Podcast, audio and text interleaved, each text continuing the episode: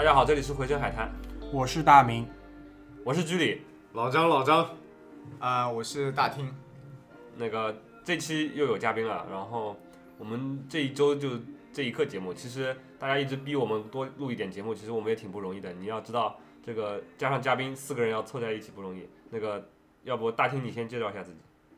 呃，那个我是在呃跟这个小伙伴们都是很长时间同事了，对吧？然后一直这个非常关注这个节目，我也是偶尔听到这个节目以后觉得非常好。然后这样这一次因为这个主题和我关系特别的密切，我特别特别关注这个主题，就毅然的马上参加了这次录制。呃，在这一期节目正式开始之前，我们先跟大家 recap 一下我们做微信公众平台这个事儿。呃，自从就是血汗工厂张全蛋这一期我们正式上线了我们的那个公众平台之后，现在整个平台上是非常非常热烈的一个气氛。那用这一期节目之前，我们跟大家简单的来介绍一下吧。一个比较有意思的现象，就是我们有大量不认识我们的，就是我们生活当中不认识我们的听众，现在还在给我们很积极的留言。那其中有一个小伙子就特别有意思，就他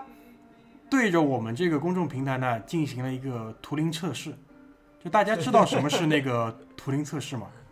嗯、就是那个你和一个你你，比如说你和一个房间里面的某一个东西在对话，但是你但是你要通过这个对话得知这个房间里面的这个东西是机器还是一个人。那个小伙子呢，一开始就问，他说你们是谁？然后因为我我一直是在那个维护这个公众平台嘛，那我就给他回了，我说我们是居里、大明、马大嘴、老张还有梦龙。然后他接着又回了一条说你们是做什么的？那我就给他回了，我们说几个是打工仔啊。就这个问题呢，可能就是触动了他，说哟，这帮人估计不是预设好的这个自动回复。他的原话原话是：你们不会是真人吧？所以就是说，是这样，因为现在咱们这个平台上粉丝数量还不多，所以但凡你给我留言，哪怕内容再无聊，我基本上都是有空去回你的。所以这个听众呢，就是他也是我估计是，呃，没有意料到吧，挺晚了，一个一个人还在那边给他不断的回，而且我们暂时也请不起程序员给我们写这个自动回复的程序。对，所以就是大明在这里手工手工的做一些操作。那嗯，公众平台开了有两个礼拜了，其中呢，我觉得有一个问题还是比较多的被提到，所以今天也想借这个机会来给大家回应一下，就是关于咱们节目的这个长度的问题。就有些听众呢还是会说，一般是这样一个句式啊，就节目内容很精彩，但是时间可不可以说的短一点？这个有点矛盾。对，因为在我的理解下来，如果这个节目好，那不是应该多多益善嘛，对吧？对是这样一个这样一个思路。那今天呢，我在这边也是跟我们小组里的成员里面，就大家来协商之后，我们在这里正式的做一个回应。就是《回声海滩》这个栏目呢，它可能不像播客平台上的很多节目，它的粉丝数量很多，然后它的那个节目的数量也特别多，但是这些节目的特点呢，就是基本不会超过二十分钟。就这些差不多。栏目在我看来，就在我对他们的一个定位是什么呢？就属于搬砖类的。就什么意思？它不是一个原创的一个内容，它只是去收集了一些很有意思的素材，然后把它放到这个播客里的内容来向大家做分享。那我不是说这个不好，这确实也是一个非常非常好的，而且有益于听众的一个思路。一个形式，对但是回声海滩呢，显然不是这样的一个风格，跟这样一个怎么说，就是呃制作方式的这么一个播客。我们还是希望是通过我们自己自己的一些想法，做自己的一个内容的这么一个播客节目。那这样就会产生一个什么问题呢？就是说，嗯、我们自己平时生活当中基本上也是二级话痨，话都挺多的。其实压在一个小时之内，大家都尽力了，大家都尽力了。就特别像马大嘴这种人，就平时基本上，如果身边有足够的食物，一般都是这种干粮，跟足够的水源的话，基本上二十四小时不带停。所以你要知道，我们可以把一期节目压在六十分钟之内。其实，一方面在节目内容上是做过深思熟虑，二来也是对于有一些就是话比较多的同学也是做过一些那个控制控制一个，所以呃而且你们要体谅我们，因为想我们一般四到五个人录节目嘛，这个每个人其实才分到二十分钟不到，我们其实也不也挺不容易的，有时候想说话也插不上嘴，对吧？真的，你看我就插不上嘴，我们真的有很多很多话想说，我们也真的真的有很多自己的想法要表达，所以我们尽量控制，尽量控制。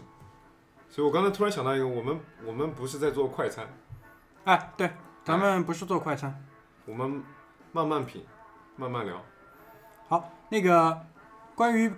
微信的公众平台，最后一个点是关于很多听众给我们留言反馈啊，就特别喜欢我们在节目当中插播的这些歌曲。那作为一个大型生活服务类的那个播客栏目，没有问题，没有问题。在接下来的两周吧，呃，就是九月它差不多十号之后那一周，我会花点心思给大家做两个歌单，好吧，丰富一下大家播客生活以外的这种听觉上的享受。最后给再做一个广告，我们的微信公众平台，只要在微信的公众号上搜索“回声海滩”，就可以关注我们的公众平台。在公众平台上，我们会推送新的节目，有时候呢也会向大家推荐一些我们喜欢的歌曲跟电影，好吧？大致上是这样一个形式。那我们今天就正式进入今天的主题。呃，这个主题其实对我们几个人来说，嗯、是一个不太需要准备的主题吧，可以这么说，对吧？嗯因为其实是我们一直共同关注的一个，那现在叫什么社会现象公众人物，啊？公众人物，对对对对，就是罗永浩，罗永浩，老罗，老罗，对，上个上个月底吧，对吧？这个罗胖子他最近又狠狠的引起了一下关注，就是他的锤子科技的第二款就是硬件产品发布了，那个很巧啊，就是它是在上海，上海发布的，对，因为那个北京那边不太方便。啊，对对对对，呃，干什么你们也知道，对吧？嗯、那个我们呢团队当中有嗯三个人，也去了那个发布会的现场，所以说呢，其实我们平时也是对他非常的关注，然后这次又参与了，所以说我们也想来借这个机会来聊一聊，呃，他的产品，他的公司，呃，也可以说一说他的人。嗯，就是那个这一次是在八月二十五号吧，在上海的那个梅赛德斯奔驰文化中心，他开了他的那个发布会。因为其实之前在过去的两年当中，我和居里其实有大概这么一两次吧，差点就要杀到北京去了，但后来还是因为对对，就是那个时候我们是三个人约的嘛，就大厅我还有你，就是连北京那边收票子的那个地址我们都找好了，后来因为还是各种各样的原因就没去成。但这一次，对吧？那个天时地利人和，它就在我们的眼前儿，怎么样也说不过去，不能放过。不去那就有点说不过去了。然后呢，这次我们还不但去了那个发布会的现场，在发布会之前呢，因为那个锤子科技这个公司它是一个北京的企业嘛，它跑到嗯上海来之后，各方面的那个土壤也不是特别的深厚，于是呢，他们就在上海这边想现场的招一批志愿者来维护一下就是发布会现场的秩序，于是他嗯就是开放了这个志愿者的招聘的面试。那我和居里呢，就是没忍住，也就去了。所以我们就决定先从就按时间轴来嘛，就先从咱们去面试这件事情谈起。就是呃那天我还记得，就我跟居里是分头过去的，就居里比我先到了吧，应该是。对对对，然后那个地方呢，在哪边啊？就是在上海的坐一号线坐到新闸路，就是熟悉上海的那个同学们应该知道啊，就是新闸路、汉中路，在后面就是基本上什么呢？就是上海火车站，就是这个世界上的大城市，但凡是大城市 火车站附近基本上都是挺吓人的，对吧？就比如说什么那个，我还记得我第一次到欧洲。看到的第一个大的火车站是那个那不勒斯火车站，就跑出来之后就是那种黑人，长得又高又瘦，在马上走路，他们都不是用走的，都是用跳的，就跳来跳去，而且特别脏。就大城市的火车站都是一样，就上海这边也一样。上海这边呢，就是那个一个是发票发票，卖发票的，二来发票发票发票水货手机，水货手机，嗯，还有那个什么运动鞋，假鞋、假运动鞋，还有眼镜，还有那边还有个什么眼镜城。啊眼镜城，对，就，呃，咱们面试的那个酒店，对吧？应该是叫酒店啊。酒店，酒店就是在那个区域附近。然后那天我跟居里就去了，就到了那边之后呢，那个酒店在一条小巷子的尽头。我能先说说两句吗？说，就是我是比大明先到的，然后我到那边呢，我进了那个酒店大堂转了一圈，我又出来了。就是我想了一下，因为有可能这个酒店嘛，呃，那个我是不是走错了？因为为什么呢？就是酒店说实话比较差，那个位置呢又比较偏，就是怎么说，这个身处的这个位置比较乱。我想，呃对它不算偏，因为它在市中心。对吧？我想，好歹锤子科技是一个正规公司，所以说这在这个地方搞面试呢，不是就是说上不上档次的问题，而是呃正不正规的问题。我呢就又走出了酒店，绕着这个酒店的这个建筑，重新绕着它三百六十度转了一圈，然后我再确定这个酒店只有这一个门，然后我再进去了。对，然后差不多距离就给我打电话，然后那个时候其实我也到了，我打了个车吧，打了个车之后就是就是停在那个小巷的巷口，然后我就走进去，走进去之后，因为我是对着门牌号码走嘛，我想这应该不会错，然后我就进去了，进去之后基本上就是一个呃比较大的，比较就是可能装修略好一点点的汉庭吧，差不多。差不多吧。当时我看到它的时候，心情蛮沉重的，就想又不行了，这个锤子科技这钱估计要烧完了，嗯，对吧？虽然他那个后来发布会的时候还宣布他又融到新轮的资了，但是那个酒店让我感觉，哎呦完了完了，这个 最后一搏了。对，因为那个它的发布会的现场是很上档次的。嗯，对。因为那个场馆的话是世博会的时候新建的一个场馆，那个场馆现在上海最屌的一个场馆了吧？对一般比如说你国外来的人，呃，大牌乐队吧，嗯，看演唱会，我在那边听过那个 Eagles 的演唱会，音响效果特别屌。对，然后那边那个场馆还可以办正规的 NBA 比赛，嗯，反正就是对，今天中国赛就在那边嘛。对那个场馆其实是绝对，你想上海如果除去你要么人民广场大剧院，但是如果你罗永浩在大剧院办，那我觉得又不对了。所以在梅赛德斯办，我觉得是 OK 的，很好，非常不错。所以这个面试的地方跟最终发布会的现场其实是一个鲜明的对比吧？是这样。是这样。而且我我记得他发布，我虽然没去啊，老张虽然没去现场，但是我看了他的网络视频直播，他好像一开刚开始没多久就吹牛逼，有多少人？几千人？八千人，八千人？对，这么也很牛逼的一个数字。他历次的这个发布会应该是最多人数了吧？对，因为平时的话基本上是什么北展剧院、海淀海淀剧院什么，保利剧院，保利剧院对，基本上都是两三千人的场子。嗯，这次来了个八千人的场子，所以说还是可以的。那嗯我们继续回到那个面试面试面试，那个小巷里的那个酒店里。这个时候有意思的地方来了，就我和居里其实已经碰头了嘛，那我们就按照那个他那个他们 HR 给我们发的纽邮件，就是联系他们那个 HR 同事那个联系人，叫打电话，打电话给他，他接了之后他就说来来来上五楼，那我跟居里就准备去坐电梯了。然后这个时候呢，就是在我们的前方出现了一个小伙儿，小伙子戴了个眼镜，然后穿了一个那个白衬衫，对吧？呃，差不多。然后那个白衬衫也没有缩进裤子里，反正就挺随意的。就那那小伙子很不错啊，那个我说一下，那小伙子其实很不错，，人不错。人非常不错。然后他提了个外卖，嗯，这个时候就他他看着我们的时候，其实我是心里有诧异的，就是这人干嘛？然后他就说你是来找我们的吧？是这句话吧，对 对不对对对，然后那我们就跟着他一起上那个电梯了。然后电梯里因为就我们三个人嘛，我当时也没忍住，我就问他了，我说就就之前也没打招呼，我对他说的第一句话就是怎么找了这么个地方？所以说在一楼是没有明显的标识的。对，哪怕一楼连个横幅都没有立，没有没有，就特别低调，你知道吧就？很随意很随意了。然后那小伙子被我一问，有有有有点愣住了，他挺不好意思的，然后他就他也没没没说什么，就笑笑。那我就解释一下，我说我说我算是知道锤子公司的，你今天给我发了这么一个地址，我就过来了。如果我是不知道的，我今天可能就不来了，因为为什么？因为熟悉上海的就知道，新闸楼这块呢，老城区就骗子多。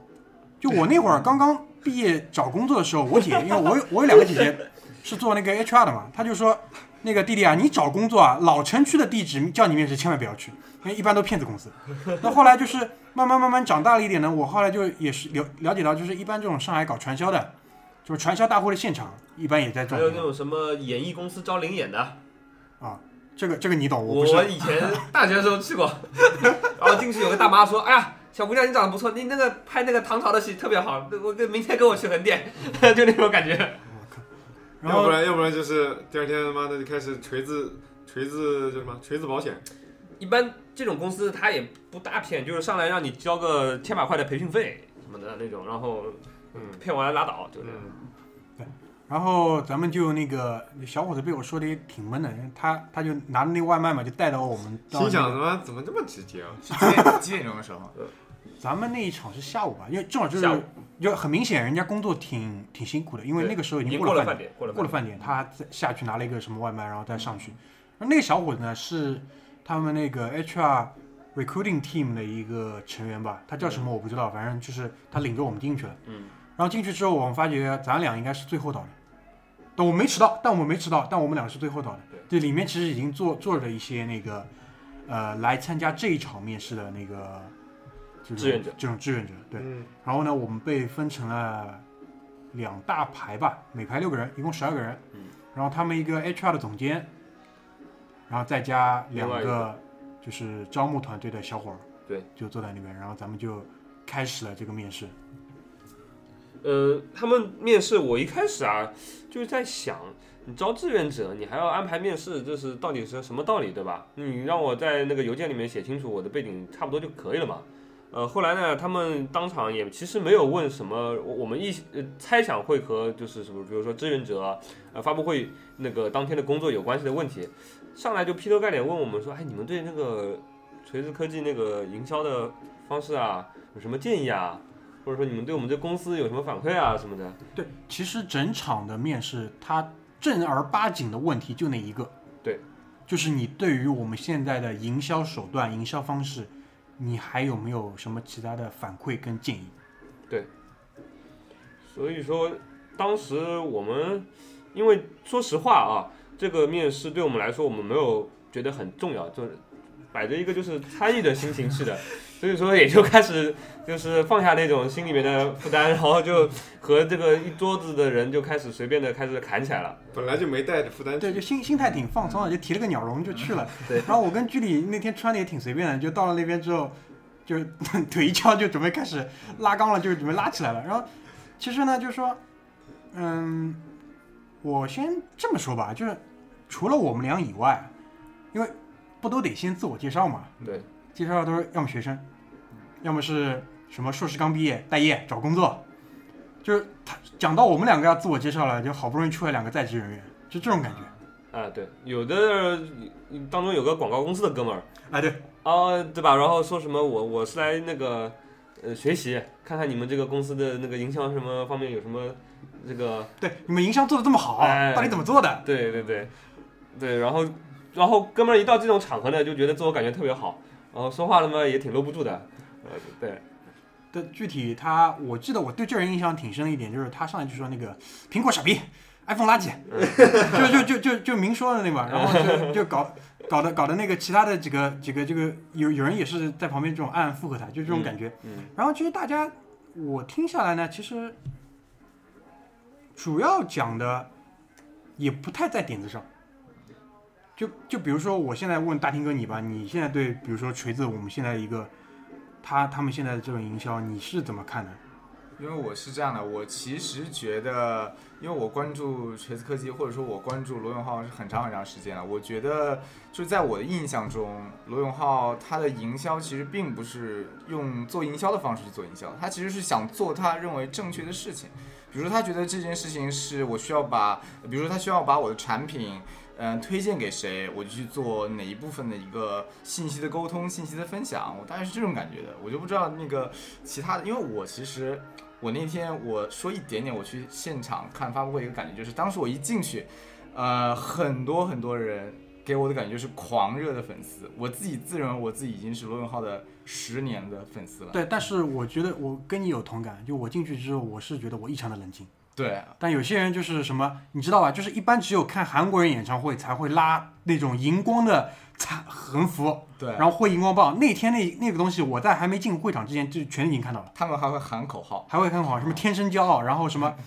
呃，反正有有一帮姑娘，她就是给你发那个他们自己做的那个带欢喜云跟那个锤子 logo 的小扇子。啊，对对对对，这个在那个门口的地方好像就已经有人在发了。对，因为后来我了解下来，他这些不是锤子科技的人，啊因为就我那天走到门口之嗯后，他们那个 HR 认出我来了，还跟我握了个手聊了聊。我还问他最近几天顺利吗？他说挺顺利的。我说是啊，不错。你看，还你们组织了一帮人在那边发扇子。他说不是不是，那些不是我们的人。那个时候我我就对那个时候我就有点震惊了，就是是民民间自发团体。对，都是自发的。就基本上快赶上 TFBOYS 了。对啊，就是就是不知道的人。那还有一次呢，我那天散场打车回家嘛，嗯，然后那个司机就说这边开什么演唱会？我说不是演唱会，他就不能理解，知道吧？他不是演唱会，那说你干嘛呢？我说那个这是一个手机，他那个发布会。他说什么发布会之前还要开演唱会？我说师傅，这真的不是演唱会，就是一般那个对于常人来说，他们是不能理解，就是这个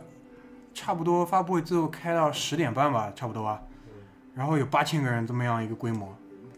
当时那个老罗他在发布会的时候，他也说，他说他们当时申请这个场馆的时候，然后工作人员就问他们说，你们请了哪些明星过来？对对对，他们在考虑，如果只有有明星的情况下，才可能要开这么长时间，或者要这么大场地。对。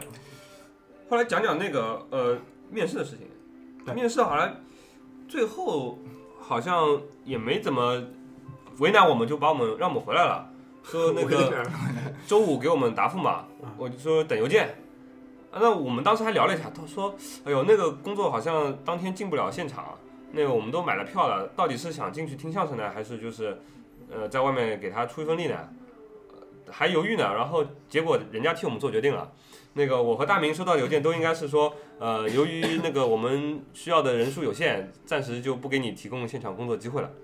对吧？对，因为这个其实我出来的时候我已经想到了，因为他在面试当中有一个环节嘛，就问多少人是有票的。我跟居里人老师啊，啪手就举起来了。那后来那个小伙子就说啊，那个有票的，我们还是希望你们当天可以安安稳稳坐在那边听发布会。那个时候其实我就知道我去不了了，因为那个那因为他其实这个公司，那他的至少他的我们接触的那几个工作人员，其实都是都是老实人。对，就就是还是很多事情还是都摆在面上，就比较坦然的。，有一说一。那第一点，他说了为什么要办这个面试，他其实说的很直接的。他说，呃，志愿者这份工作，对于你们这些人来说，你们可以胜任这份工作的程度是绰绰有余。那为什么我们要搞这样一个面试？第一，年底我们可能会在上海开分公司，嗯，就整个 recruiting team 其实也是想借这个机会过来操练一下。那这个事情，这个想法本身成不成熟，我不去说它。嗯但是是因为这个想法才指导了会有这场面试，因为你知道，其实为了多加这一场面试出来，他们要花去的各种成本对。是大大超出不要的，因为本来他只要在邮件里面挑个一百，他一开始是说招一百二十人对，但最终我确认下来，他们只招六十个人，嗯，因为上海这边那个他用的是微票嘛，嗯，所有的检票都是微票帮他出的工作人员。嗯。然后因为梅赛德斯它是一个很专业的场馆，所有的内场的服务、内场的向导、安保都是由那个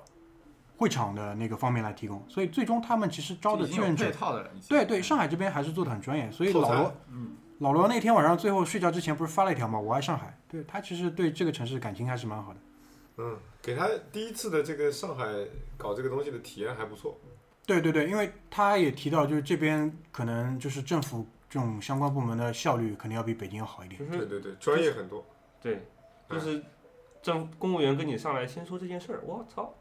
觉得不太对，对吧？对对对，去找找公务员谈一件事儿，上来第一句话就说这件事儿，觉得不太对，这个感觉。他自己在那个发布会里，我记得是说那个北京市一般是咱俩先交个朋友，哎对对吧？先交个朋友，然后再说后面的事情。那于是呢，就是在这一场面试大概进行了一个半小时吧，反正就是几个，就那我那一个半小时的感觉是什么？就我回到了校园，就在我工作的环境里面，我已经很久没有感受到这种年轻人的幼稚。就年轻人的幼稚，在我看来不叫幼稚，就是年轻人。憧憬，对，年轻人会有这种冲劲，然后他可能因为对，就是社会上的很多事情他还不了解，嗯，所以他会以他的一个想法去跟你表达他的一个观点，但是表达的时候又特别的充满这种特别的直接，特别热情特。别的有热情，有热情，对，所以呢，就是有些事情可能在我看来，可能嗯、不太成熟，有点想法，但是我觉得还是感觉很好，因为很久没有接触到这种感觉了。很舒服啊。对因为因为你想，就我我俩我跟距离两个人就是在职人员，其他的都是这种学生，学生居多吧，而且还是这种我看好几个硕士，什么硕士毕业没找到工作，然后过来那个，哎人家也不一定是没找到工作，对对对，对说是是正在找工作啊，正正在找工作，对对对，正在找工作。那我想问问啊，就是你们面试下来，就是就是第一次接触的锤子科技的这些工作人员，这些工作人员给你们的感觉怎么样？就是一个标准的这种创业公司的感觉吧。我我我我的理解是这个样子的。就我，因为我不知道什么叫标准的创业公司，我觉得，嗯、我接触过这个社会上很多外企的那种呃所谓的 HR 什么的那种，对吧？很多呢就自以为自我感觉很好，但他们呢确实没有那种价值。对，作为一家创业公司，然后知名度又那么高，对吧？嗯确实没有那种架子。那个，但是你说他们有多少强的能力呢？那一次面试也看不出来。嗯，就是人还是比较容易相处，容易相处。就是感觉下来，这个公司的氛围是不是就跟老罗那个人一样，就是让人感觉很实在、很坦白。对，其实我们期待的是这个样子，但那一个半小时呢，至少没有给我感觉到太多跟这个期待反方向的东西。我应该这么讲，因为这个我们还是要就是客观一点，对吧？就是如果有很有很违背这个公司理念的东西，我们出来肯定不会到现在才说。对，就骂娘了，当场就骂娘了，而且还是在这么一个就是搞传销的这种地方，过去过去也不容易，对吧？包括最后最后走的时候，那个我也给他们提建议嘛，我说那个虽然我知道可能会有各种各样这种那个经费的问题啊，干嘛？我说你以后再来上海找地方，你要么你有我联系方式，你先问问我，我给你支支招，对吧？你至少别找在这种地方。所以还真是对上海可能第一次来不了解。对他们说的很直接的，因为这边不是他们大本营，他们在这边处理一些那个，他是原话是这么讲，他说我们在这边的应变能力很差，嗯，还不是主场。对确实是这样。确实这样。对但是我觉得，我觉得他们说出这句话还是很需要有一些自自己的感觉，就是说他们觉得自己的应变能力很差，就对于你们的面试者，他们也会这么说。我觉得他们这种坦诚还是挺好的。对对对，这个是我觉得我很我很尊重他们的一个地方，就是对，我觉得要是这样，是这样。我觉得其实你外面接触到的人啊，他见着里面扯谎扯得非常的自然的那种人，一般就是平时天天说谎的，嗯，天天说套官话套话的。如果这个公司不是这样子的话，可能他在这个面试上，他也没觉得没有必要跟这个公司以外的人装成那样。对他平时我觉得是这样平时的工作状态就不是这样的，可能是。对吧因为其实如果说那我们可以想见的啊，如果换了一家其他公司，同样这个问题抛出来，他会怎么讲？对吧？一般来说，他肯定会讲什么那个时间紧迫，或者是给你来一点各种各样的原因啊，本来想订丽兹卡尔顿的没有订到，或者巴拉巴拉怎么样？他其实借口一堆就来。对他想糊弄你，其实说辞很多，但是人家就挺坦诚的。对对吧？那个那个他们那个 HR 的总监是怎么讲的？他原话是说：“我以为就是找了一个离地铁出口近的，交通又方便又在市中心。他一看整张上海地图，确实在中心地区嘛。哎，这个是我一开始你们一说在新闸路这边，我的第一反应，因为确实，如果我是因为我不是上海本地嘛，我如果在上海，我一听这个新闸路这个地方，我肯定是掏出地图先看一看，哎，这个地方在离上海火车站有多大多大的距离，哎，我过来方不方便？我肯定第一感觉是这个，所以我觉得其实这个地点，如果说我没有去过的话，嗯，我觉得还是一个合合理的一个选择。我觉得这种事情上，我们也给他们留了面子，就是说，确实这个肯定是跟经费有关系的，因为就在他们这个酒店对面就有一家那个万豪酒店，对对吧？如果那个其他的有有经费上没问题的话，你完全可以订那家万豪嘛。所以所以这个这个就那咱们也是成年人，没有必要对，弄成那个样子。对我们也不是那种就是 一定要去拆人家台的，对吧？对，不是去参加婚礼的，怎么回事？怎么回事？这小伙子有情绪，有情绪，有情绪。啊，一定是听了我们以前的节目啊。对对对对对啊，，我又有一个问题想问一下，就是如果说他们给你们回的邮件是说让你们去的话，你们会去吗？哎，那挺纠结的。其实我在没有去之前，我和居里就在商量这个问题。居里当时的一个点就是在于，第一，能不能听这场发布会，就是你能不能就是说去看整场的那个过程是怎么样的。因为如果不行的话，我们可能就要考虑一下。但是最后那个，我感觉哦，如果是真的话，可能去的可能性还是会略大一点。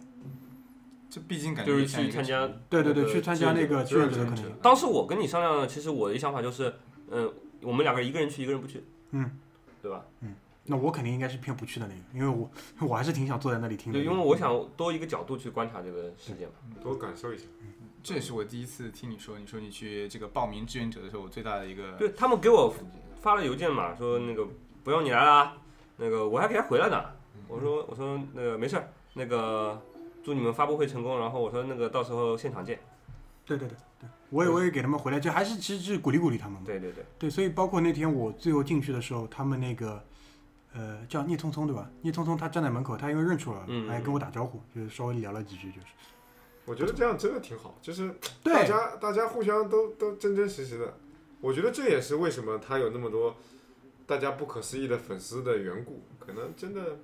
一部分应该是这样。大家都是江湖上混的，你要是和你那个公司理念差的很多，过去两句话我就骂娘了，好吗？哎，就就我认识的你俩，他们刚开口，要是假不假事的，可能就出来了，对，对不对？那个咱们先进一首歌，好吧？回头我们来讲一讲就是发布会现场那些事儿。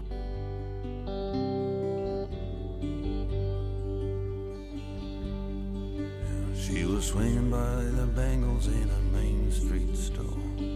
A while before we met, the most dangerous angles that you ever saw. She spied her amulet, and she took a letter that was then the start. The most dangerous lady on the quarter deck. She found her golden heart. Yeah, found your golden heart. Then we swirled around each other and the thread was spun to some Arcadian band. I would stop it from swinging like a pendulum.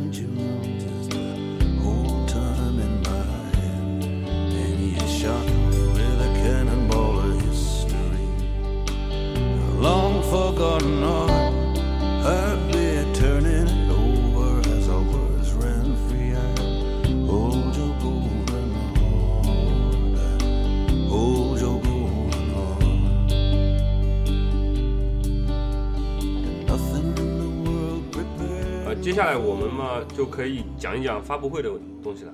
那发布会的视频，各个门户视频网站上都有。呃，我们这里呢就不给大家介绍当中的细节，那个还是主要从自己的主观感受来上来发表些意见吧。要不大清先来？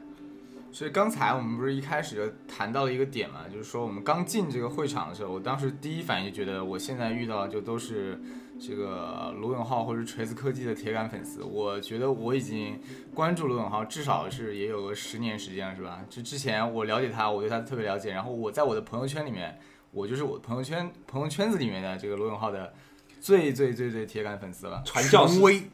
对传教士对，我有一有一次，我有一个朋友是这么跟别人介绍我的，他说你让他平常说话，他特别的闷，呃，很内向，但是如果你让他说罗永浩，可以说两天两夜，大概是这个这个全状态是吧？然后当时我进了这个会场，我当时第一感觉就是。他们真的是非常的疯狂，这些人可以为他去死，我当时就这个感觉。对对，就真的是那种感觉，就是狂热的粉丝的感觉。我觉得我可能是喜欢罗永浩，或者是我我比较理性，就像大明说的，刚才说我们是比较理性的，我们喜欢他一些做事的风格，一些做事的态度，跟他有一些共同点，但是并不是说对他这个人有盲目的崇拜，就是不是脑残粉，这一点我一定要澄清一下。就对，甚至就是可能他的有些做法，我们还是保留意见的，也也会有。但是那些人，就是他们给我的一个观感，基本上就属于什么，就是就就那些年轻人喜欢那个，我要为你生个儿子，哎、对对，喜欢这种韩国组合那种感觉，对就有这种感觉。有点像。然后当时我看罗永浩这个发布会呢，我一开始肯定也是非常焦虑的，就一开始延迟了很长时间，对吧？四十五分钟我都急死了。对，非常非常着急，而且当时我们不知道发生了什么事情，几几次起那个此起彼伏的这个观众的这个欢呼声说啊来了来了，我们一看就是没有来，当时也非常失望。然后后来关键是他开场的时候，他也没有做一个详细的解释，这一点我觉得也挺特别的。对对，但是呃，后面微博上，对，哎，我们整个发布会结束之后啊，我去翻了几个人的微博，一个是他自己，嗯还有一个就是，如果那个大家熟悉老罗，包括他以前什么做英语培训的时候，你们会知道一个人叫许晨，对，许许岑那个，美美貌大王。美貌大王，对简称大王，大王在微博上都叫他大王。对对，大王那个有个副业呢，就是卖那个 Keynote 的教教材，对对对，我也就是啊，我前两天上淘宝搜了一下，挺贵的。九十块钱，九十块钱，买不起但但是你可以买那个盗版的。但大王很生气，啊就是还有还有有有有有那个已经有盗版，我他现在我已经买了淘宝上面正版的，的技术已经开发到了一定一定，好像就是可以在线收看的那种地步，对，但是你好像没法下载，就是我不知道他。我不知道他盗版的是怎么来的。就是这个人啊，为什么要跟大家介绍他？因为就是老罗这个人就是果粉嘛，但是他 Keynote 用的没有许晨好，许晨用的非常好，嗯，就好到什么程度呢？他就可以就是自己做一个教程，然后我们来卖钱。第然后呢一，第一次印象让我最深的就是罗永浩给了我这个心灵上的冲击。这个是 keynote，一定是一个非常就有里程碑纪念意义的那一次，就是二零一零年的海淀剧院的那次演讲。对，当时我看完了以后，我当时就觉得这个 keynote 用的非常好，它比我们平常看到的其他的公司的发布会也好，其他公司给我们展现出来的这个呃营销方案，或者说是哪怕是出来的一些展板啊、广告宣传册啊，就感觉比别人要高一些。那个时候我还不知道 Keynote 是什么东西，嗯那个时候我的认知里面只知道一个叫那个 PPT，嗯，后来我才知道哦，Keynote 是这么一个东西。那说回来，那天晚上的情况，就我去看了那个许晨的那个微博，那个他就是在表达一个什么点呢？就是那天晚上延迟了四十五分钟开始，基本上就是 Keynote 的原文件出问题了，就造成不能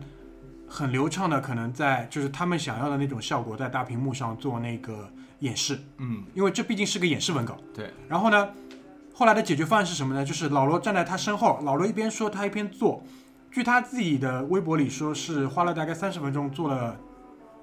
两百多页吧。前面一一部分，前面一部分先先做出来，是好像是说从一个草稿来进行修改，然后他以前有一个草案，然后呃先做了前面一大部分，然后开始修改，修改好了以后，老罗上去先讲，然后后面一部分他原话大约是说是后面的很大一部分是几乎是呃老罗一边讲他一边做的，对对，是这样，还好有个草案，嗯不然就就操蛋了。对怎么能做到？就是这个演讲稿已经开始演示了，然后他后面还能继续修改后面的内容呢？这一点好像是一个技术难题啊。哎，有一点我稍微就是说一点，就是说有可能是他这个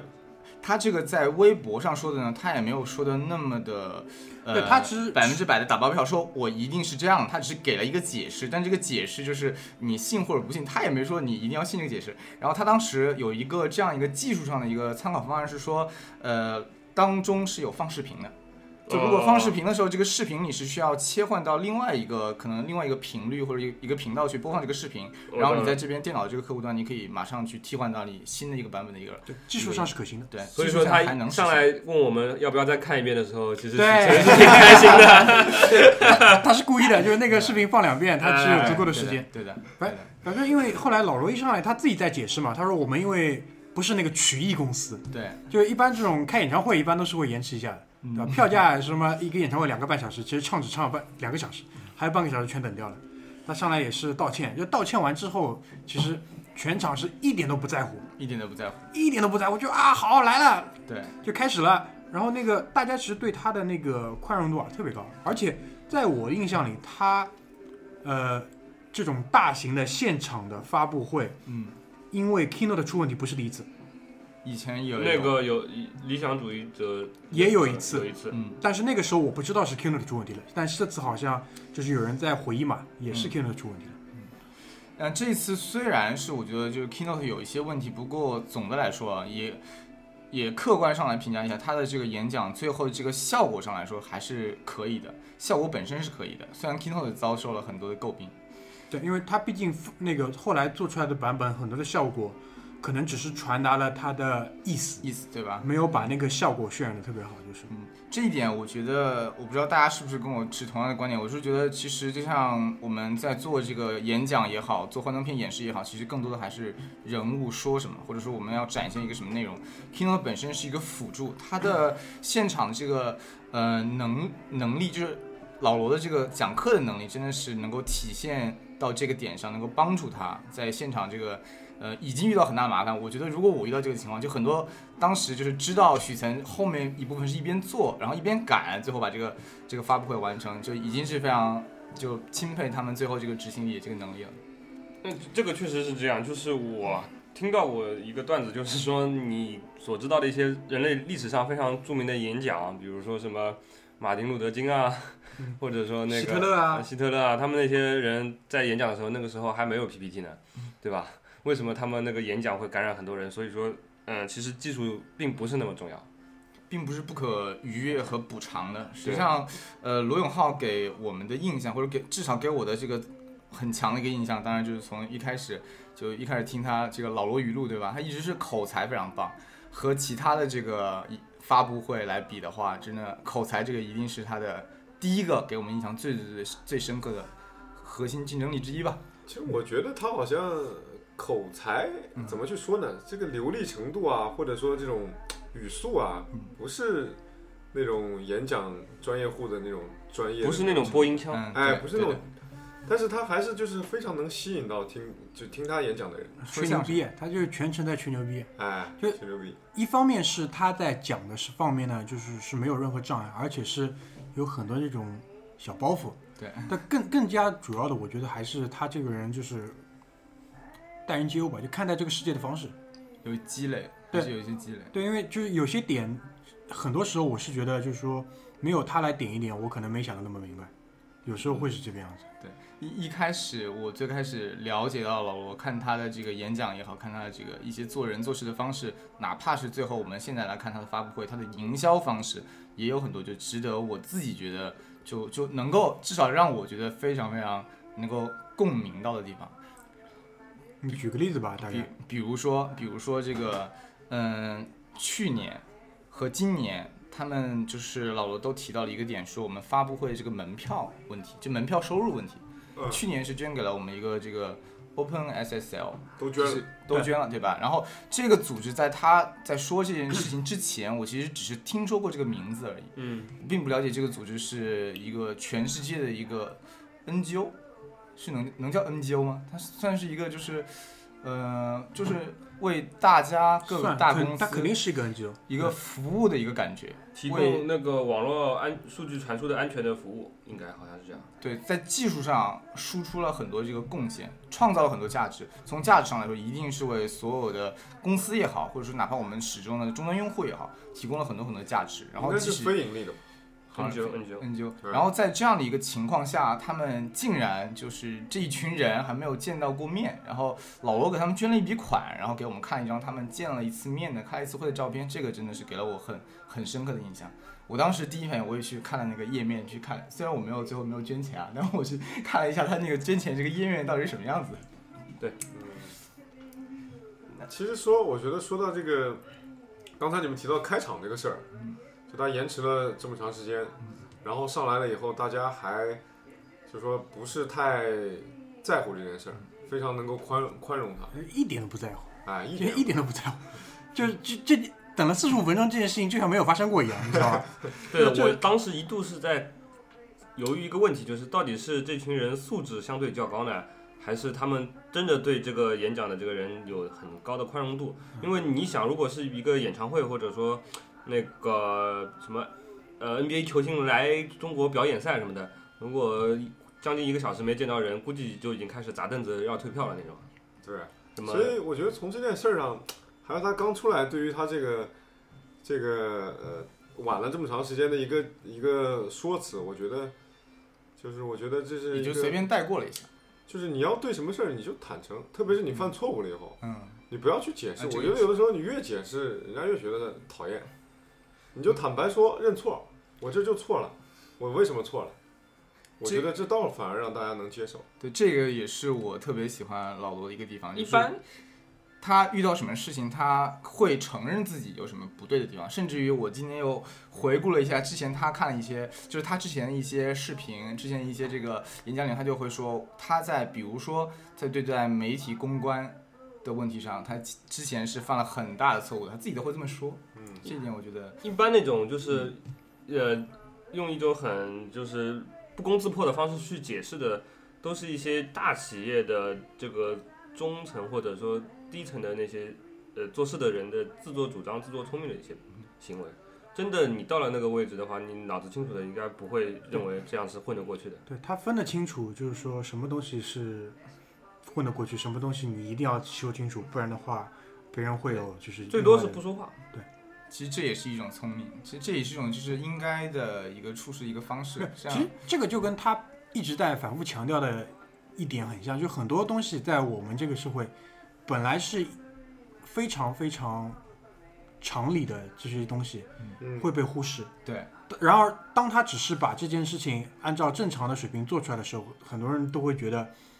他可能是一个道德上的楷模。对，这个是我觉得他反复在讲的一个点。对，这这让我想起他以前就说了一句话，他就说，其实我做这件事情，我我我只是我没有做的特别的高端，特别的厉害，我只是做的中间，但就旁边这个一群人，在我旁边一群人跟我们相比，他们做的实在是还不够格，所以就显得我特别的突出。对，就是加班费嘛，就举个最简单例子，就加班费嘛，就是比如说该该付多少付多少。他就是在正常的把事儿给办了。对在在一般的公司，如果你比如说加班多少，就按照你加班的时间给加班费，可能在很多，特别是在中国来看，基本上就是不可能。这这也是我觉得体体会蛮深的。加班费正版软件一开始的时候，他会很强调提提了一下正版软件的问题，然后还有这个逢年过节有发双薪，他说在他们日子非常难的时候发双薪这种类型的事情，也是非常值得我们去就获得共鸣或者我很很喜欢老罗的一些地方。那个除了这个之外，那个整场发布会你们还有哪些地方是特别特别的难忘想聊的吗？就是呃，我想说，就是发布后，发布会之后啊，我我对于他呃关于慈善这件事情啊，其实我想清楚了一点，就是也是可能是关于老罗呃很多之前做慈善的这些呃故事当中，呃有让我有一些体会，就是有一天啊，我们那个我那个微信朋友圈上有个同事，他忽然转来一个信息，就是是是一个这样一个信息，就是说有一家人家。那个小孩得了一种绝世罕见的怪病，然后，然后那个父母为了为给孩子治病，呃，倾尽所有家财，欠了一屁股债。然后当得知这个信息的呃远房亲戚和朋友们打电话去慰问的时候，父母表示，我们并不想接受捐款，我们只是想通过自己的能力给孩子赚钱，帮孩子治病。所以说，请大家点下面那个链接买我们家的叫是大米。嗯，然后我当时一看，我听过这事儿啊，对，然后我当时一看，我说：“我、操，他妈十有八九是骗人的，对吧？”就是其实，呃，我想清楚的是什么问题呢？就是你慈善的事情，如果需要慈善去解决的问题，一定要通过慈善来解决；如果想要通过商，一定要通过商业来解决的问题，商业的事情归商业，慈善的事情归慈善。为什么？其实你做慈善的人，他是并不是不付出代价的，你是要受到别人的监督的。在道德上的一个非常高标准的监督，而你做商业的人其实并不要，并不这样，只是你只要保证在买卖的这一时刻，交易双方是自愿的，他自愿点这个链接的就可以了。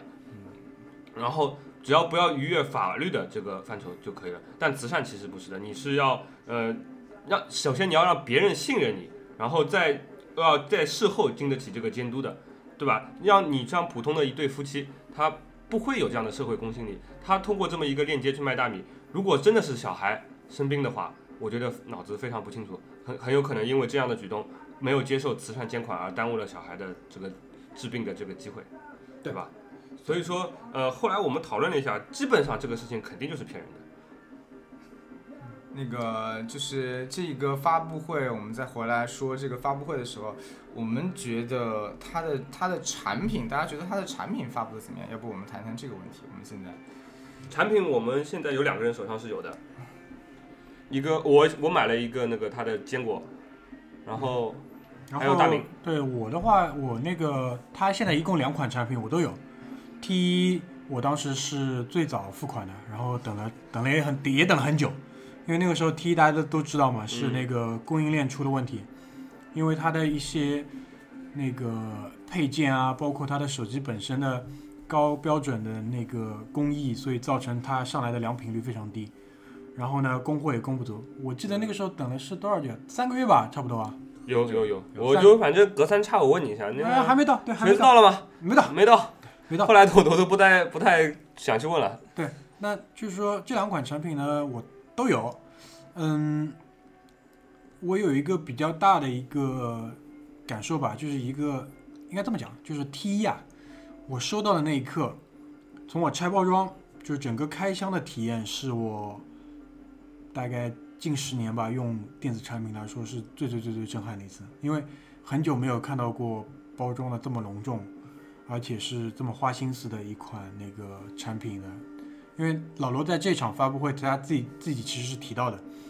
，T 一的包装肯定是过度了，对对吧？就从环保、从那个经济利益、从那个嗯物流的角度来说，肯定是一个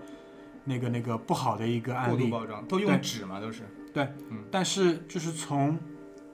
他当时的原话好像是说，就是作为一个电子产品的第一款，它是有是有这个仪式感的这个惯例的，对，所以他尊重了这个惯例。也希望做的隆重一点。其实我觉得，就是他自己有这样一个选择，其实这也是公司或者是个人，无论是公司还是个人也好，是一个选择。他做的更好一些，然后多花了一些钱，然后呃，其实也能给我们带来一些很好的一些体验，也是也是一个方式。对那个大听哥讲到了这里啊，我其实很不想提两个词，但是因为讲到这个很难绕开，就是情怀，因为这两个词我觉得现在被被太多的滥用，就是玩烂了。就造成我都不太想去提，就提完之后我会觉得别人看我的眼神很怪，但其实说到底这个就是情怀。那如果说在中文里面可以找到一个词代替它的，我想应该是逼格。对，其实有些人，就我记得以前听谁说的啊，是说就有些演员吧，他只拍电影不拍电视剧，你说这是情怀吗？其实也是情怀，也是情怀。就是逼格，他就是不想沦落成他自己不想成为的那个样子，他想保持自己的一个高的标准。那就是讲回到产品本身，嗯，T 一从它的整个工业设计，包括它的那个工业工艺的角度，对、啊，老张也在，因为咱们也提的工艺的角度来说，我觉得是，我觉得是非常的棒。第一是在哪里呢？就是说，它对于设计的很多比例的划分、对称的这种那个思考，是从始至终，就是从里到外的一个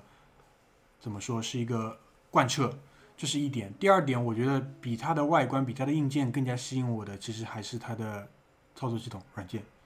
为什么这么说呢？我在用，我最用了大概最近的四五代 iPhone 吧，在用四五代 iPhone 之前，我用的是安卓。在之前，那如果说你们认为那叫操作系统，OK，那也是操作系统。就这么多年下来之后，我觉得这是第一个真正就是在思考中国中国用户的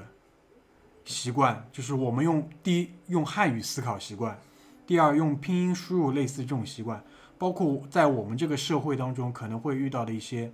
使用上面的小问题的这种，它都是思考进去的。而且当时我记得很多人会评论说，这些其实只是一些小的优化，但是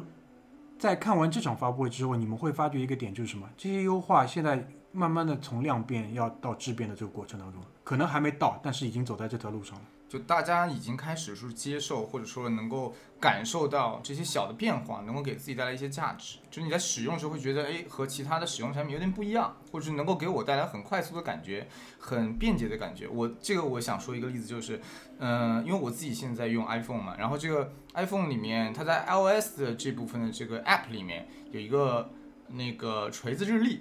然后嗯锤子历日里面，我不知道你们用的时候有没有一个感受，它里面有一个小功能，就是能够把你前一段时间，就某一天前面或者某一天的事件，迅速一键挪到今天来做。这个我当时用的，我觉得是我自己很喜欢用的。那个我和居里同时笑起来，就是一般就是什么人会用这种，就拖延症患者啊，对吧？对，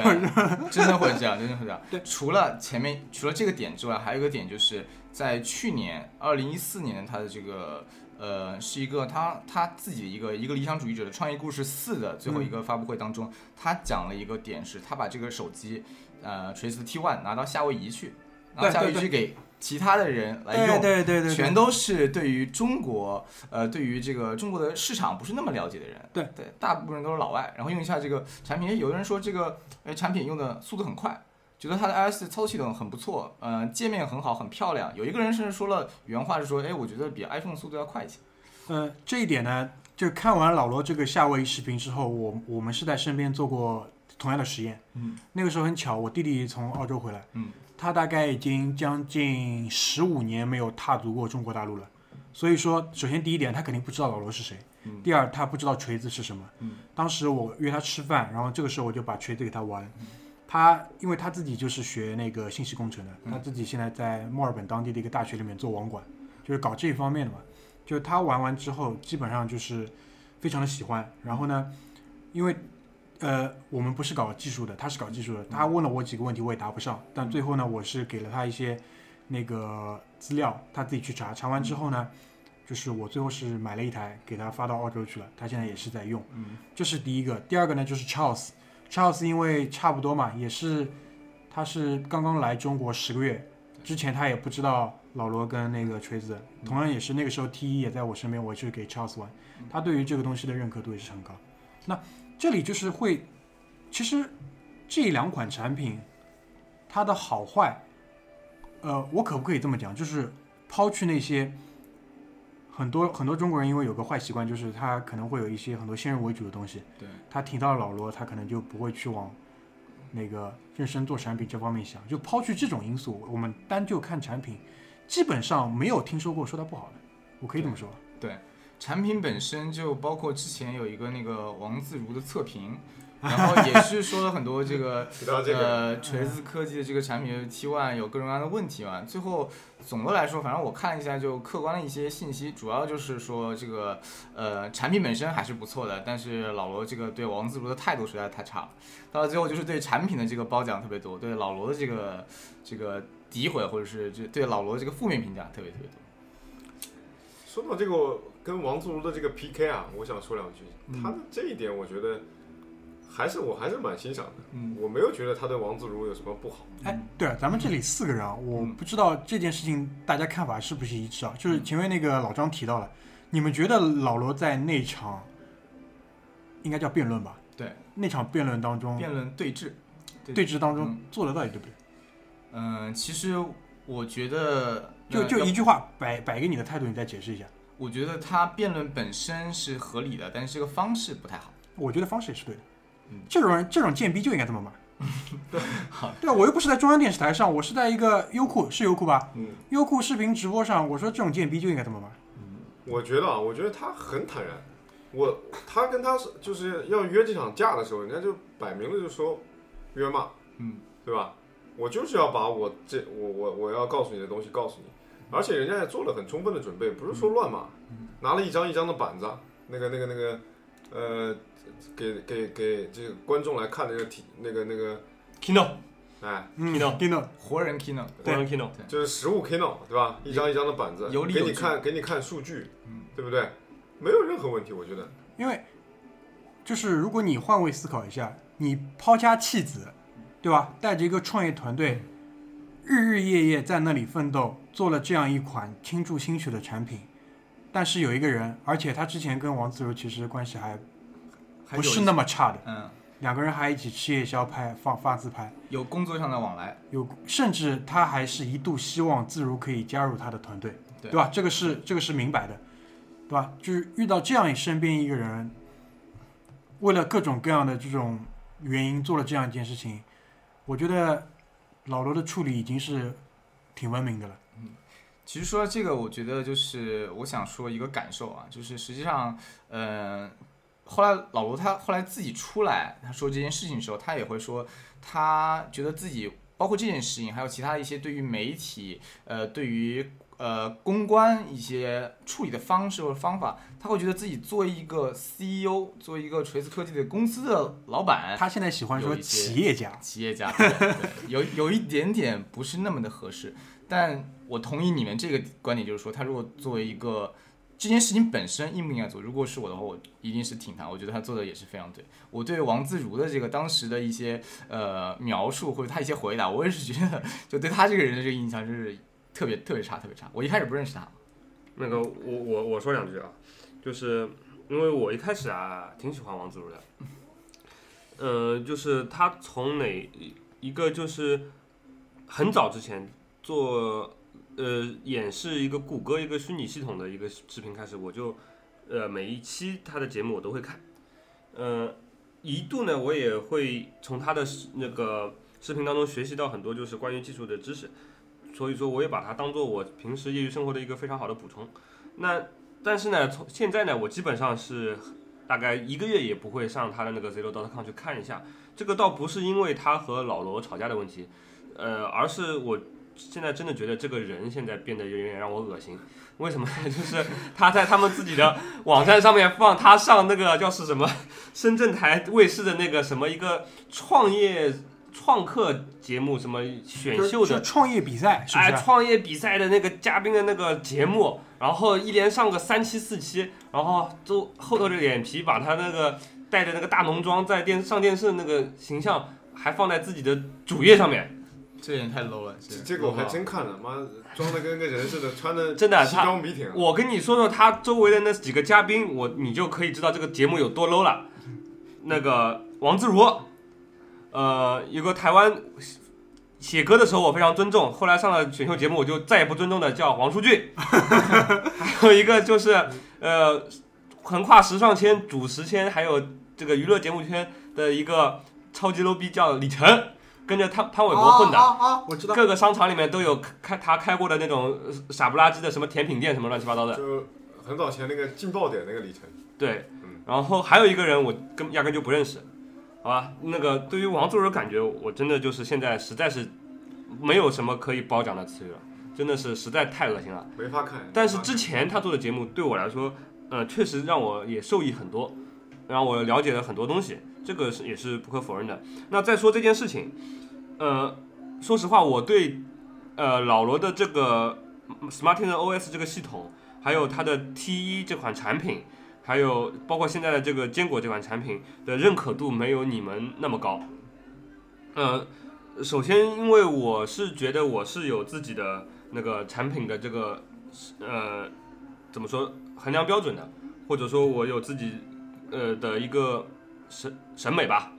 呃，那个 T 1的那个外观呢，呃，首先我不是很喜欢，为什么呢？就是因为它两个对称的按键。呃，我从来不认为对称是一个美学上的一个怎么说，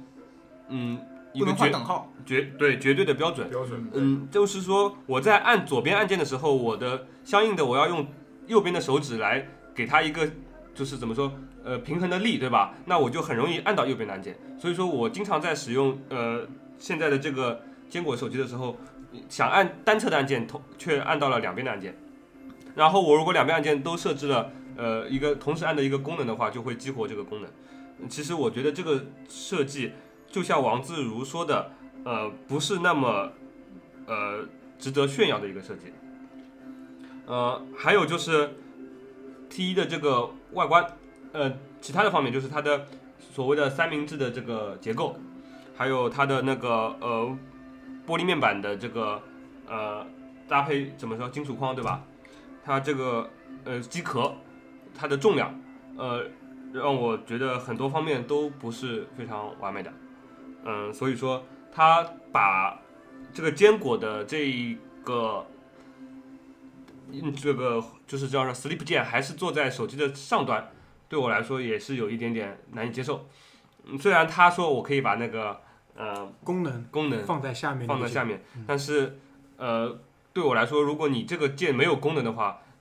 它本身就就不存在不存在。不存在美学上的这个呃这一个必要了，对的，因为视觉上的美学不一定是美学，对我来说功能才是美的。嗯，所以说，呃，其实这几点啊，啊，包括还可以讲到再讲一点 OS 的这个功能，就是很多时候它的 OS 上面是有很多呃别出心裁，让人感觉非常有人性化的一些小的设计，但是它和那个一些安卓原生啊好也好，还有呃 iOS 也好比起来，它缺乏就是大的系统逻辑。就是说，呃，为什么？比如我举个例子，为什么就是那个 iOS 在最初的时候，它的锁屏界面上是没有任何功能的？就是因为它把这个系统逻辑明确的分为一二三四层层，越靠前的层里面，一只会放很少的，那个用户需求非常高的，用使用频率非常高的功能。最越低的层里面，它的功能越细致。所以说你会发觉那个 i iOS 有时候用起来不那么方便，呃，而是而是但是你每个人学习的时候，它的使用体验是非常好的，因为它的逻辑非常清楚。你一旦使用了以后，你的呃，其实你潜意识上已经理解了它的这个内内在的原因。当你需要了呃使用一个你从未使用过的功能的时候，你自然的会知道怎么去做，可以找到这个功能。所以说，这个对一些初始的呃初嗯初学者来说，包括一些对这个手机不是很了解的人来说，它的使用体验会更好一点。呃，所以说呃锤子的话，它让我感觉呃没有办法体现出这个非常呃宏观的这个系统逻辑，它只是一些功能。虽然我不确定它以后的更新会不会把它这些功能拼凑起来，变成一个非常一个宏观的画面。但是从现在来看，它并不能做到这些。其实这些点啊，王自如多多少少都会说到一些，有可能连我都看得出来的，他也应该能看得出来。所以说呢，呃，我也不觉得王自如一定就是全是错的。那这个辩论呢，我觉得还是有必要的。当然，后来王自如输了呢，呃，很多背后的原因其实我们也不一定知道，他到底有没有这个主观的偏向性，这个东西其实从这很难讲。辩论也没有办法体现。嗯，但是呃，从这个辩论的这个技巧上来说，那一场肯定是王自如完败。嗯，碾压了嘛，对被碾压了嘛。然后现从现在他的恶心程度来说，呃他被骂一顿，我觉得挺活该的。当时那个呃，网上还有一个段子，就是说，因为王自如他是那个小米的这个雷军有投资嘛，给他好像是有一些投资，然后所以网上一段子说是这个雷军养了一条狗，然后这个老罗花两个小时把它给咬死了。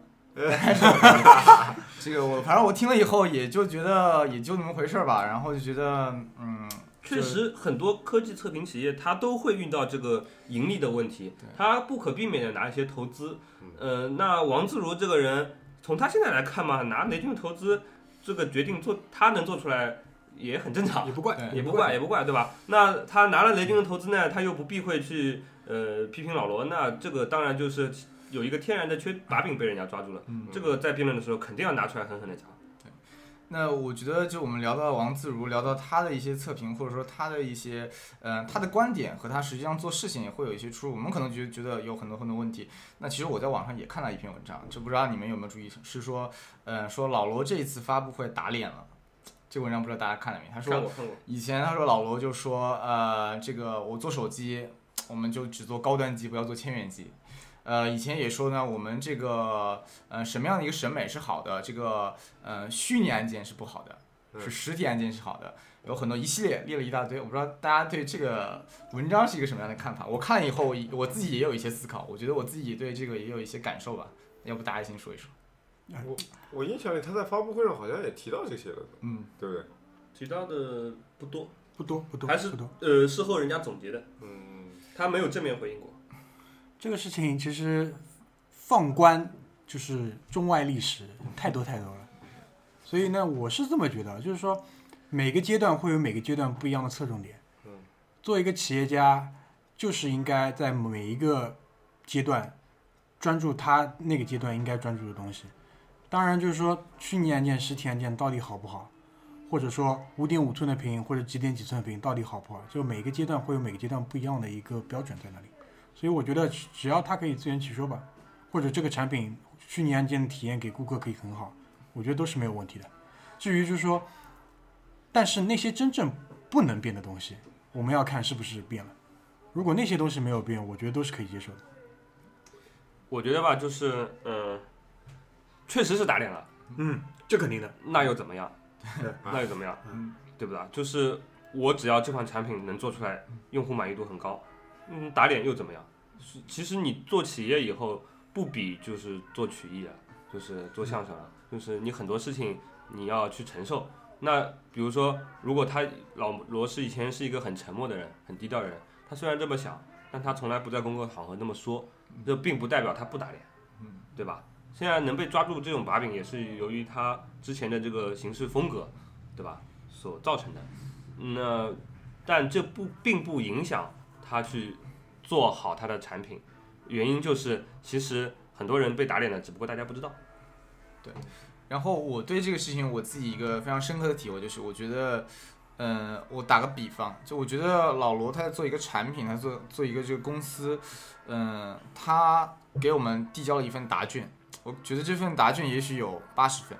也许有八十五分。如果大家对他的这个呃一些选择、一些这个思路特别认可，可能会打九十分、九十五分。但是呢，就可让我觉得就不可思议的，为什么我不太能够认可这个文章的观点，就是因为呃有的其他的公司或者其他的企业可能只能做到五十分、五六十分这样一个情况下，大家对老罗的苛责有点过于严重。就像具体说的，就是打脸了又怎么样？就是我之前说的有问题，我现在把它改正过来了。这个太正常了。那个我跟你说，放在科技界你可以看一看苹果，放在体育界你看看罗纳尔多，一切就明白了。对，一切就明白了。对，最开始的时候那个就是 Apple 是 C 罗，最开始那个 Apple 做手机的时候，也是说我们不要做大屏的，嗯我们做这个小屏的手机也是非常好的一个选择。然后后来现在出了这个 iPhone 六 Plus，也是销量也是非常不错，就大家对这个产品的认可度还是特别高。所以我想，我只想说一句话，对于这个这篇文章啊，虽然我没有看，嗯就是大家都是成年人了，嗯做企业嘛，干嘛去追究一些他曾经说过的那句话？干嘛？那这这个写文章的人不是做企业，这这个有点像什么啊？就是你小学里吵架，你还记得吧？就特别年纪小的时候，你说过什么什么，你当时还赖了不成？就是那我这个文章是我是看了，就看完之后，第一呢，我觉得第一他都没说错，第二我就觉得这人记性真好。就老罗以前说过那句话，我其实都全忘了。就我这么这么关注他的一个人，我都忘了，你怎么他都还记得？嗯，所以这个本身我觉得本来就是一个小品，就是一场发布会下来，回到家里洗完澡，在床上看一看，消遣一下。嗯，但是就一一般就不太会往心里去，就大概是这么个意思，就是。嗯，实际上呢，嗯，这个老罗他做这样一款产品，他呃找来了这个当时之前的摩托罗拉的这个公司一个非常有影响力的对，一钱琛位博士，钱程博士，然后其实这个也给这个公司的这个设计或者是生产，呃，也带来了很大的益处。包括现在他，呃，他们的产品是是设计总监嘛，是朱孝木，也是因为了他那个的那个叫什么？李利李徐建建一还是李建一？李李建业，李建业，李建业，他到那个呃，他因为这个 Smartisan T1 好像也是拿到了就是世界的一个比较有影响力的一个。哎，说到设计，我想插一句，啊就是他以前在瑞影学校的时候，他那个 诺德扬，对不对？对对对，非常推崇的一个设计师诺德扬，我当时就想，我操，那他妈是什么设计师？现在去哪里就是不入流的非常 low 的一个设计师。当时可能老罗也真的是没看眼，或者是在公开场合，实在是要给自己的那个团队。团队一些面子。那个设计师现在应该已经是找不到了。一定要是这样，我跟大家那个更新一下，诺德扬呢现在是自己有一个事务所，然后这一次坚果呢，他们的事务所其实也是有投案子上去，但最终只是没有被选上。嗯，所以现在就是说，整件事情越来越靠谱了，你明白我的意思吧？就是老罗做企业越来越靠谱了。嗯第一，他以前玩的好那些哥们儿，你想跟着玩没问题，那大家大家就用商业社会上的商业哎商业社会上的选择来做。我有一个案子，你也来投我的案子，然后大家到时候来选对，这个我觉得就是非常的职业。对职业了，应该慢慢的做职业。嗯，那，他也在，他也在学，他也在成熟。对，就讲到职业啊，我就想问大家一个问题，就是你们你们觉不觉得老罗应该继续就是在呃微信啊，嗯或者微博啊上面，就是说像他以前那样的去说话，去分享一些事情，因为他现在的那个账号，就是他所有的那个社交网络账号已经被公司托管了嘛。对，他说是要上交公司，他说公司的人让他上交了。对这件事情上，你们是怎么看的？就是其实我觉得，我觉得他上交这件事情，我是觉得应该这么做。我觉得在一个公司，可能我跟我自己的这个感受也有关系，因为我觉得，呃，就我们现在在现代的社会当中，我们可能遇到的人或者遇到的事，比我们想象的要复杂的多，或者说我们遇到的情景也很多，我们比我们。就是可能我做一件事情，我做的一个决定，可能我想的是这样一个思路，但别人不会认为你是这样的一个思路，别人可以有很多各种各样的解读或者各样的解释，所以这逼得我们有时候不得不在做企业或者是作为一个公开的公众人物的时候，你会非常谨慎，所以说就是还是挺无奈的，挺无奈的一对个，选择。是个出于保护的一个。对的，对的，出于对公司的一个保护。如果他个人，我觉得他以前这样嚣张啊，特别跋扈这种感觉，出门这种横着走这种感觉非常棒，就更加能够让别人喜欢他。但现在是以公司一个公司形象来说，可能他确实做了一些牺牲。嗯，就像这次发布会一样，嗯。不停的提醒自己不要攻击竞争对手。对企业家用用一个企业家的风范嘛，嗯，呃，我觉得其实，呃，对于我个人来说，呃，他如果发不发这些那个非常让我欣赏的那些怎么说言言论。言论的话，嗯，呃，我可能更希望他发，对吧？嗯，因为平时我们也希望他发。对，感觉自己隐隐的还跟他有一些心灵沟通，对吧？呃那个，但是从做企业的角度的话，呃，我们也知道，就是你真的做一个公司的 CEO，你有想做好的话，你是没有时间去搞这些东西的。嗯，所以说那就还是不要花费精力在这些事情上了。暂且还是不要对，就是呃，在现实世界里面，还是尽快的给大家一个成交代。比较好。我记得原来是刚开始他在就是网上，无论是对他产品也好，对他这个和别人有打嘴仗，比如跟什么方舟子啊 打嘴仗，那个时候我的最大一个感受，我就觉得我靠，他怎么这么有精力啊？他怎么做到的？他每次回微博转发，就别人大大大跟吵架，就感觉平常就是你很少会遇到你跟别人在打字吵架。我想想，他一个人在手机上发短信，有有有那么这个其实他自己好辛苦的在想着他用的什么品牌的手机很，很心疼他，你知道吧？就很辛苦。他其实自己现在还是不自觉的会流露出他是很怀念那段时间的。对，就其实我个人啊，我是跟你们的想法是类似的，我特别想看他这样子，因为很多时候就是在他身上，我看到很多我们做不到的东西，他在那里替我们做，快意恩仇嘛，有这种这种感觉。哎，但是呢，我觉得可能在不久的将来会回到这一天的。就第一呢，就是他可能不需要这么多的精力去搞企业、搞那些了。第二呢，就是说那些跟他价价值观可能相违背的人也死的差不多了。就那个时候他再出来，就剩下的活着的那些，就是基本上像我们这样的，就是听着他的东西成长那些人，跟他可能跟他想的更近的那些人。不过那个时候他有没有跟他吵啊？应该会，也会，应该也会有。应该也会有，他反正至少他是，我跟你总归会有的有举个例子，啊我们呃有一个同事吧，以前的同事，一个女孩子，然后还是呃名牌大学毕业的。然后有一天我跟她说罗永浩的事情，呃不是我跟她说，她自己在那看微博，我说呃你看老罗的微博啊，她说对啊，罗永浩这个傻逼天天发那么多微博，然后就没有第二句话。我想诶，为什么你会凭借一个人天天发那么多微博，那么多的呃言论？而评价一个人是傻逼呢，而不是因为他的说哪句话说的不对。其实说这些人他本身就是挺年还挺年轻的，应该还没那么快死掉。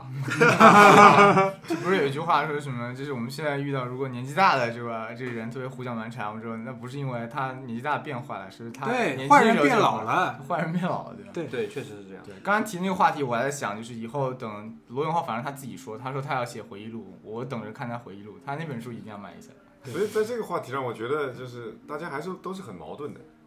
对吧？一方面是希望还是那个那个罗永浩能够呈现在我们面前，另外一个方面还是就像他发布会上说的，有谁跟他说，罗永浩你欠我们一个成功，对，另外一方面，我觉得特别重要的就是他没有进入其他任何行业，而是进入这个行业。哎，这个是非常非常关键的一个选择。所以这这也是为什么我们至今还能在关注他。对所以我想讲的一点就是，从十年之前，我也是通过老罗语录听的第一个就是拉斯维加斯离婚通告。好像每个人都这样。对，对，就从那个开始到现在，我其实成长了太多了。但关键就是那个人他也在成长，对，而且不自觉的他选择走的那条路是我们每个人都离不开的，对吧？移动设备，甚至他将来还还会做其他的任何的什么平台，息息相关，甚至他息息他给我们提供了价值，或者说他能够给我们提供价值。这他这这是第一点，就是他不断的在变。因为以前我记得是居里吧，居里提过一个观点，就是说你的偶像是会你会超越你的偶像。哦，那肯定。我以前小时候还很喜欢五月天的，后来我操，什么东西？就是 就是我都快三十了，他们还他妈在那么残酷的青春，你知道，我都受不了了，我操！对，就是就是这里提到过一个观点，就是随着你的成长、你的学识的增加、你的见、你的见闻、你的见识的，就是这种丰富，你会超越你当年的偶像。但我觉得很很欣慰的一点就是，我们我至今还是没有把他超掉，因为包括老罗自己也提到过，人是需要偶像的。有些人他可能现在有钱了，嗯或者是那种定义上的成功了之后，他就对外宣称他已经没有偶像了。嗯就那些人是特别不靠谱的。就一个一个看到自己偶像还是会腼腆的人，会让你觉得相对的安心，因为他很真实。对，就老罗那个时候举到的例子就是乔布斯见到了鲍勃迪伦嘛，对就紧张的说 说不来话，就说话就是都已经发抖了。然后鲍勃迪伦因为他是见过大世面的嘛，哎，大风大浪，然后他就说那我不给你唱首歌吧，嗯就这样的。他讲当时那那个故事，其实我我其实听明白了他的故事，但我不能表达的很好。但现在越来越多的时候，我其实可以理解他的意思。能体会到那种体会能体会到那个意思，就是如果说的抽象一点，就是人生还是需要一盏明灯，就是指引你。对吧？嗯这个我想起来，我其实今天就来之前，我一直想找一句话，就是在那个老罗他有一次的这个发布会当中，他其实提到一个一个概念，他当时就跟别人说，就是为什么那么多的这个对于他来说啊，就是对于他来说有很多喜欢他的人，其实我们看来就是很多很狂热的粉丝，然后另外有些就是不是很喜欢老罗的人就会觉得，哎，为什么你们这么疯狂啊？怎么是怎么回事？我觉得对于我来说，我为什么喜欢老罗？我有一个感受就是。就是我并不是因为罗永浩这个人，他他叫罗永浩，或者说他做了那些事情，所以我就一定一定会喜欢他一百年。如果他以后做的事情，比如说以后变了，就像以前他说他说他说如果我的这个公司，这个比如说他以前英语培训公司，他说如果我这个英语培训公司开始有魔法魔咒这个各种秘技的时候，你就可以不喜欢我了。他说就是就说明公司就坏掉了。我也是一样的，我因为罗永浩他做一些事情，他的一些价值观、一些理念，我很喜欢他。如果他的价值观和理念变化了，我可能也不一定会和他在同一个这个频道上，我一个感觉上。也许我觉得这个也是我感觉为什么我们会一直就很喜欢罗永浩，或者是到了这么久还跟他能够有很好的一个共鸣，无论是做产品上也好，就是公司运营上也好，这种感觉。嗯就是你可以去听听黄舒骏以前的歌。就讲到他的那个英语学校，其实这次我们在面试的时候，有人提了这个问题，就是问这个英语学校的卷怎么样了，嗯那个答案其实是很令我满意的。嗯那个是英语学校现在已经关掉了，嗯，因为为什么知道啊？就是这个学校是叫老罗和他的朋友们，因为那个他新的公司的那个就是投资方嘛，觉得嗯这个学校是带老罗两个字的，跟他有关。如果他继续开着的话，可能会有这方面的影响。对所以他那个时候就决定把它关掉了。那我觉得这个非常负责任啊。对啊，这就是一个负责任的行为。是这样，就是他已经不实际运营这家公司了，但是还以他的名字来命名这个公司，并且在这个世界上其实你就耍流氓了。就是对有点耍流氓。不专业了对的，他其实考虑这件事情，他也并没有去考虑成本、盈利，嗯、这些方面的问题来把它直接关掉。我觉得还是做的非常厚道。他他这个人啊，虽然他没有就是明说过，但是他其实一直在传达的一个价值观就是什么？就是你永远要做对的事情，对而不是把事情做对，对，这是很关键的，就是。就是我们在价值的取向上就要选择做这件事情去怎么去做，而不是说，哎，我想获得一个什么样的利益，一个利益一个结果，我想获得一个什么效果，我想方设法去达到这个效果。我觉得这个也是可能我特别特别认可的一个点。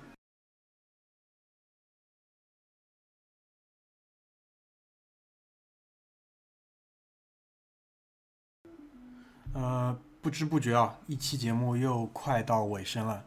就是在最后呢，就是我突然想起来一件事，就是我其实是见过老罗本人的。就当时是一个什么样的情况呢？他那个时候发了一本书，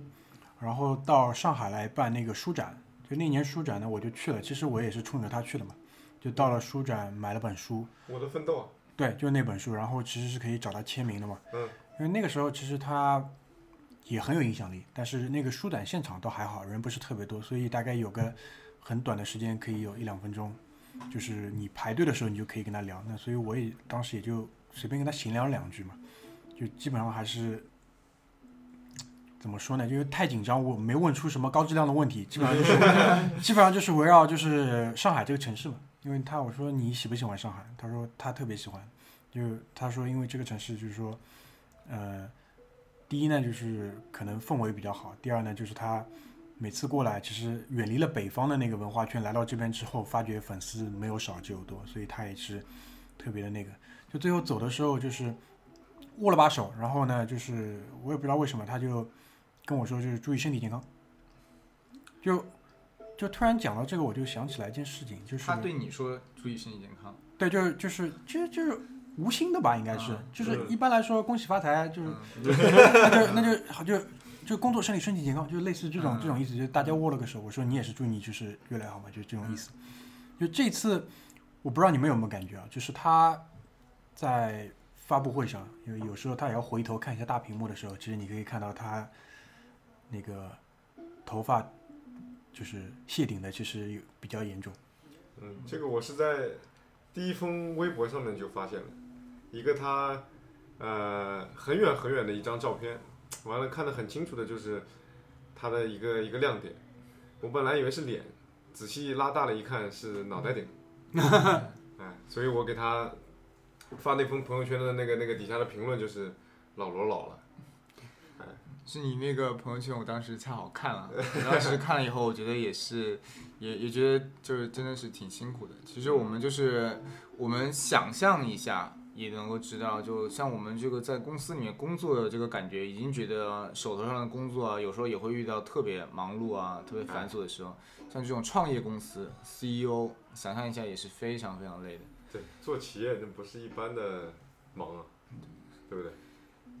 遇到这样的一个情况，我们其实也是希望那个，呃，我们也想起我们的那个我们另外一个品牌比较喜欢的一个人物，也就是 Apple 的公司的这个 Steve 乔布斯，对吗？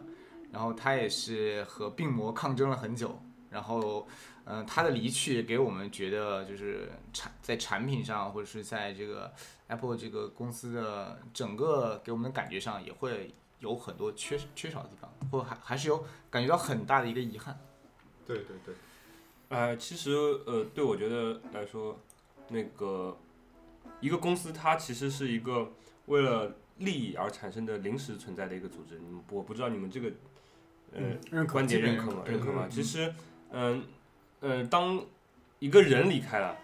呃，这个公司如果他的精神还在的话，那他还其实还是这个公司。呃，但是如果这个人离开了，这个公司就缺失了他原来的那一块价值了，那就没有，其实这个公司就不再是那个公司了。所以说，呃，不管这个老罗怎么样，我觉得如果锤子科技它能保持现在这个的趋势的话，我还是会，嗯，追随锤子科技的。嗯，那至于他的话，我觉得还是要保重身体。嗯，现在当务之急还是先要把公司做成功，然后你再去像比尔盖茨那样的我生活，我觉得我们也是可以接受的。对，完全可以接受。就是正宗，就是到时候就回归曲艺界了嘛，对吧？也是回归曲艺界，对，回归曲艺界也是一个非常好的出路。因为我们因为确实是关注他，嗯所以可能最后想到了这样一个点，就还是希望他老人家身体保重，然后事业上更进一层楼吧。身体是革命的本钱。对，本钱把本钱先那个巩固好。最后，最后嗯，希望一直能给我们带来这些给我们激励、给我们一些共鸣的一些东西。对但一般我觉得好像伟大的人物总归是要好，那不说了，不说了，不说了。最后咱们那个碰个杯吧，好吧？好，好，我们就结束在这边。谢谢，拜拜。拜拜。拜拜。